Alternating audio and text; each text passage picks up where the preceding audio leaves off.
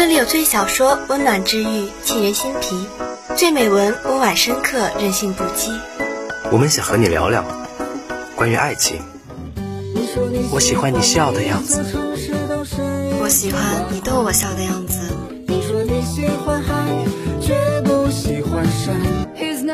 关于梦想，少年的梦想是风的梦想，青春的思念是长长的思念，生活的梦想就是为了梦想的生活。关于成长，我要做一个不动声色的大人了，不准情绪化，不准偷偷想念，不准回头看。关于旅行，趁阳光正好，趁微风不燥，生活不止眼前，还有诗与远方。关于初心，关于未来，关于真理。你的心在哪里？心在哪里？心之清泉就陪你在哪里。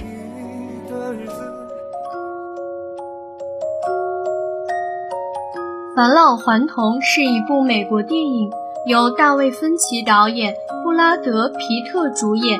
影片讲述了一个人出生时是老头，几十年后越活越年轻，最终又变成婴儿，在襁褓中死去的这样一个奇异的故事。故事开始于一个暴风雨逼近的医院，一位生命垂危的老女人让女儿读着一个名叫本杰明·巴顿的男人写的日记。影片从此开始倒叙。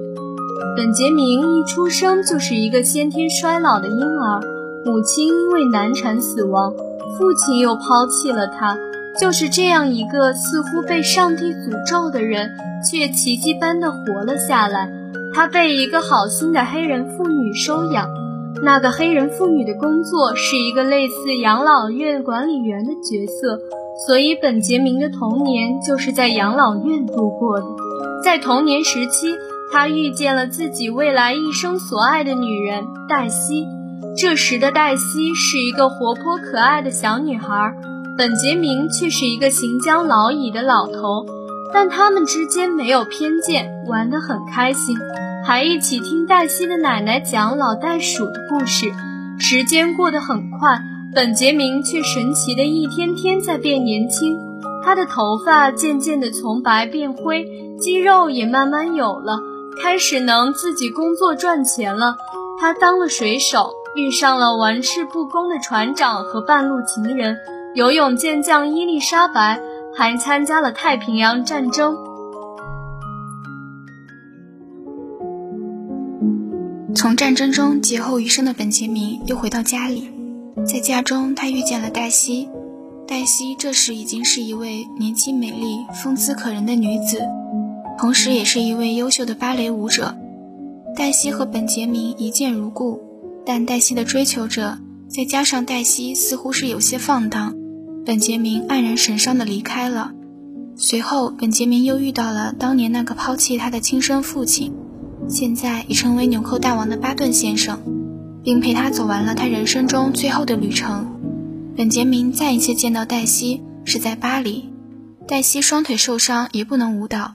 此时的本杰明变得年轻英俊，黛西由于自尊心不愿本杰明看到自己这个样子，而让本杰明离开了自己。在家中，本杰明与黛西再一次相遇，这次他们在一起度过了一段美好时光。他们一起看日出，出海旅行，打扮新家。快乐的让人羡慕。不久，黛西怀孕了。本杰明知道自己将会变成孩子，但又不能让黛西同时抚养他和他们的孩子，于是本杰明留下了一大笔钱离开了。本杰明四处旅行，感悟人生之后，又与黛西见面，但这时黛西已成他人之妻。本杰明郁郁寡欢。时间匆匆，本杰明年纪越大，外表却越小。还患上了痴呆症，记不得黛西了，但黛西却陪伴在他的身边，直到本杰明成为婴儿，永远的沉睡在自己的怀里。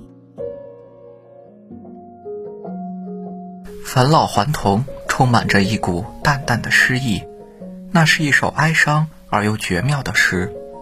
影片从始至终弥漫着一股忧郁、哀伤的基调，这种基调的形成，很大程度受到灯光的影响。大卫·芬奇是用过灯光的布置和摄影技术的运用，营造这种低沉的氛围。在他的影片里，很少使用自然光。在影片中，夜晚昏黄的灯光是那么的神秘，弥漫在哀伤空气中。本片的叙事是采用倒叙，现实时空和过去时空来回交错，一边在暴风雨即将逼近的医院里，一边是在往昔的回忆里。暴风雨的逼近预示着老人的生命即将结束，而往昔的回忆又是那么深深让人留恋。这两个时空相互促进着故事的讲述。也相互对比着。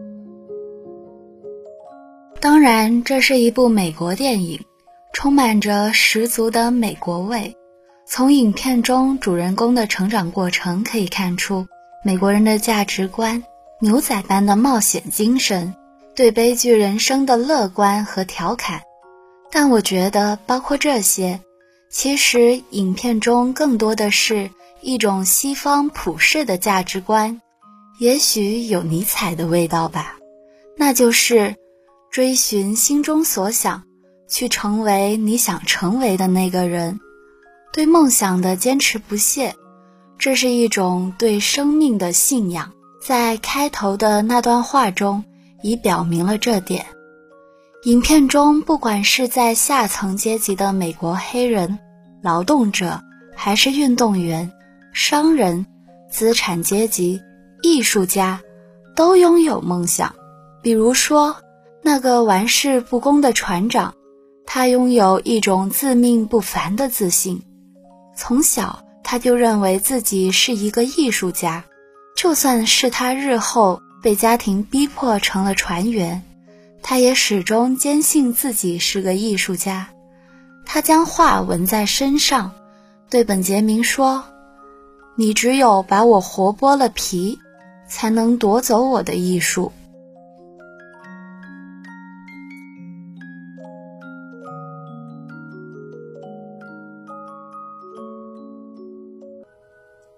影片中的蜂鸟是一个线索，在全片中出现了两次，一次是在海上，还有一次是在影片快结尾时，医院的玻璃后。船长说：“蜂鸟可不是一般的鸟。”它的心跳可以达到每分钟一千二百下。也许在工业文明下沉睡的我们，真的很难再去关注什么蜂鸟的心跳有几下之类的问题。也只有孩子会有这样的好奇心。其实，蜂鸟的心跳在这里已经上升成为生命神奇与美妙的象征。人生有无限种可能，你永远也猜不到下一步是什么。用《阿甘正传》里的话来说，就是你永远也不知道下一颗巧克力豆是什么滋味。就像影片中似乎被命运诅咒的本杰明，奇迹般的活下来了，还经历了那么多的人生境遇。而最让人感到美妙和神奇的是他与黛西之间的爱情。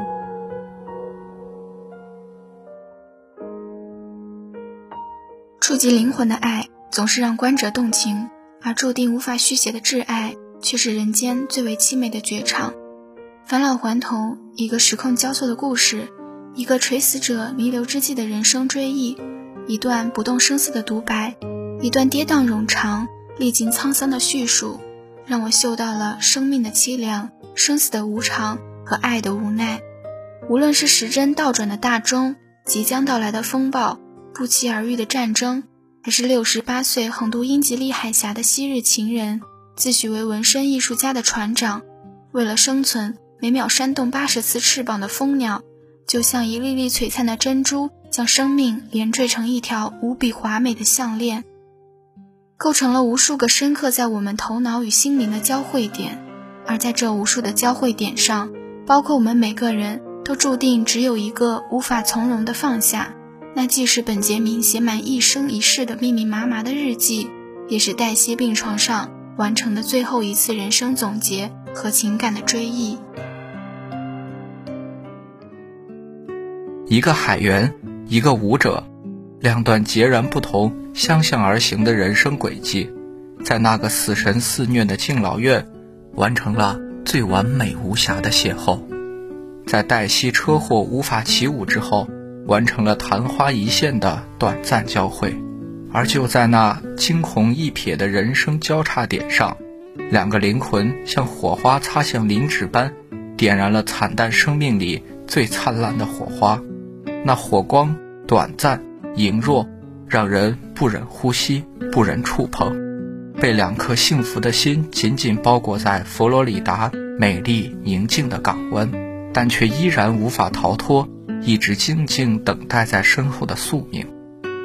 世事练达的本杰明，最终依然选择在女儿记住他之前留下所有财产，孤身离开，选择了四处漂泊的生活，因为他知道，女儿不只需要一个玩伴，黛西更照顾不了两个孩子。在生命的最后里程里。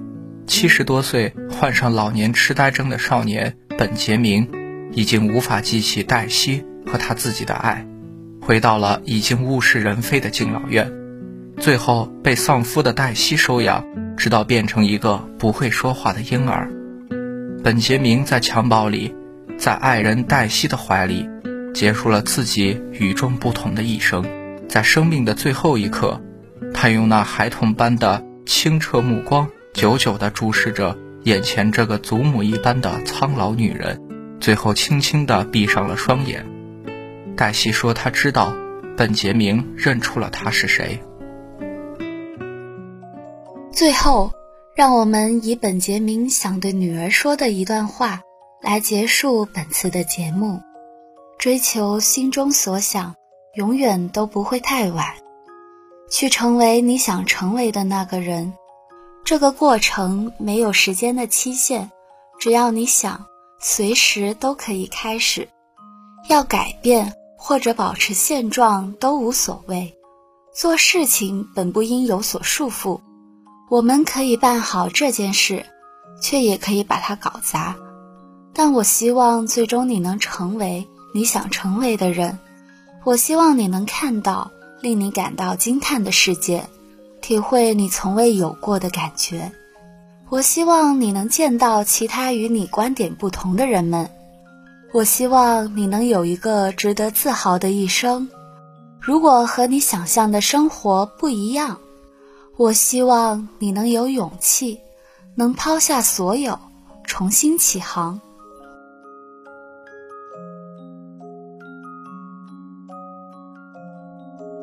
天的中文部分到这里就要结束了，感谢您的收听，我是主播王星成，我是主播陈诗涵，我是主播刘恒池，我是主播潘云，感谢导播张冉、王艺轩、王庭潇、王子腾、刘禹锡。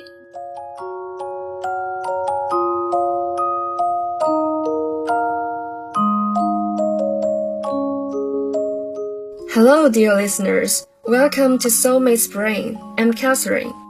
I'm your old friend Sophia. In today's program, we want to share you a beautiful prose. Let's enjoy the fascinating moonrise together. Spell of the Rising Moon by Peter Steinhardt. There is a hill near my house that I often climb at night. The noise of the city is a far off murmur in the hush of dark, I share the cheerfulness of crickets and the confidence of owls.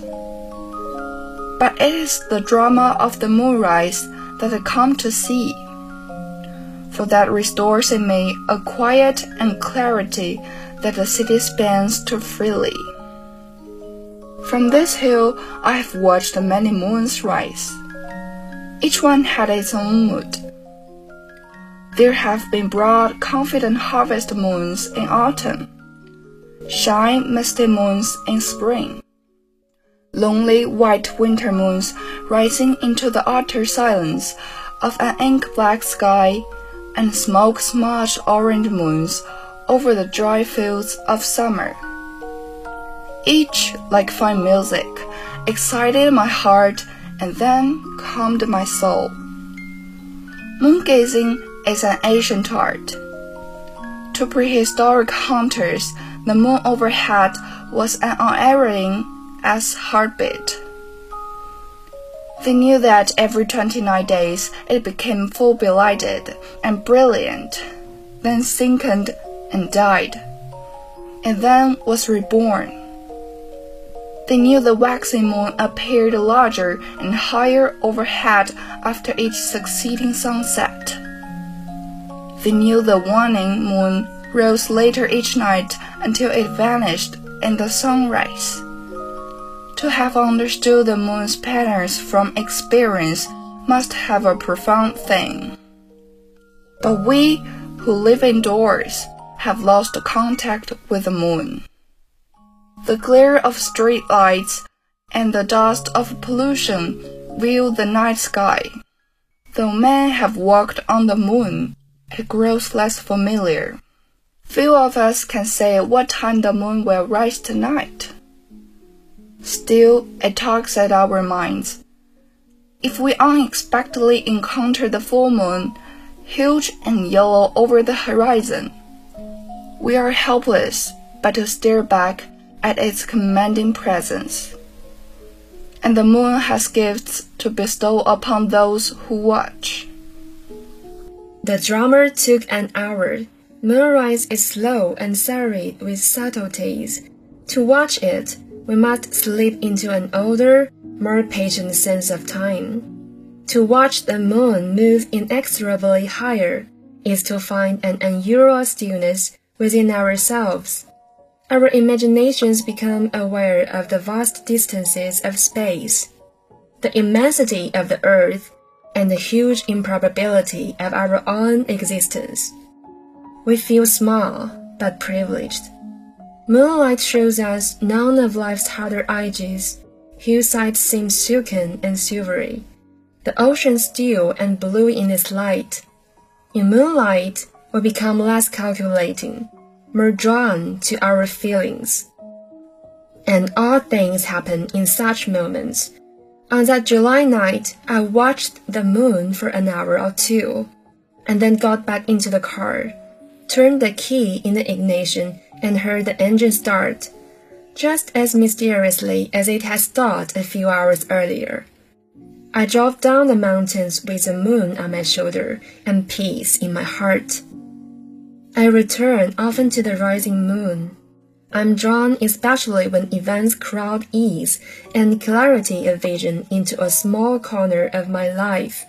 This happens often in the fall. Then I go to my hill and await the hunter's moon, enormous and gold over the horizon, enormous and gold over the horizon, filling the night with vision. An owl swoops from the ridge top, noiseless but bright as flame. A cricket shrills in the grass. I think poets and musicians, of Beethoven's Moonlight Sonata and of Shakespeare, whose Lorenzo declaims in The Merchant of Venice how sweet the moonlight sleeps upon this bank. Here will we sit and let the sounds of music creep in our ears. I wonder if their verse and music, like the music of crickets, are in some way voices of the moon. With such doubts, my cityfied confusions melt into the quiet of the night. Lovers and poets find deeper meaning at night we are all apt to pose deeper questions about our origins and destinies. We indulge in riddles rather than in the impersonal geometries that govern the daylight world. We become philosophers and mystics. Moonrise, as we slow our minds to the pace of the heavens, enchantment steals over us. We open the vents of feeling and exercise parts of our minds the reason locks away by day.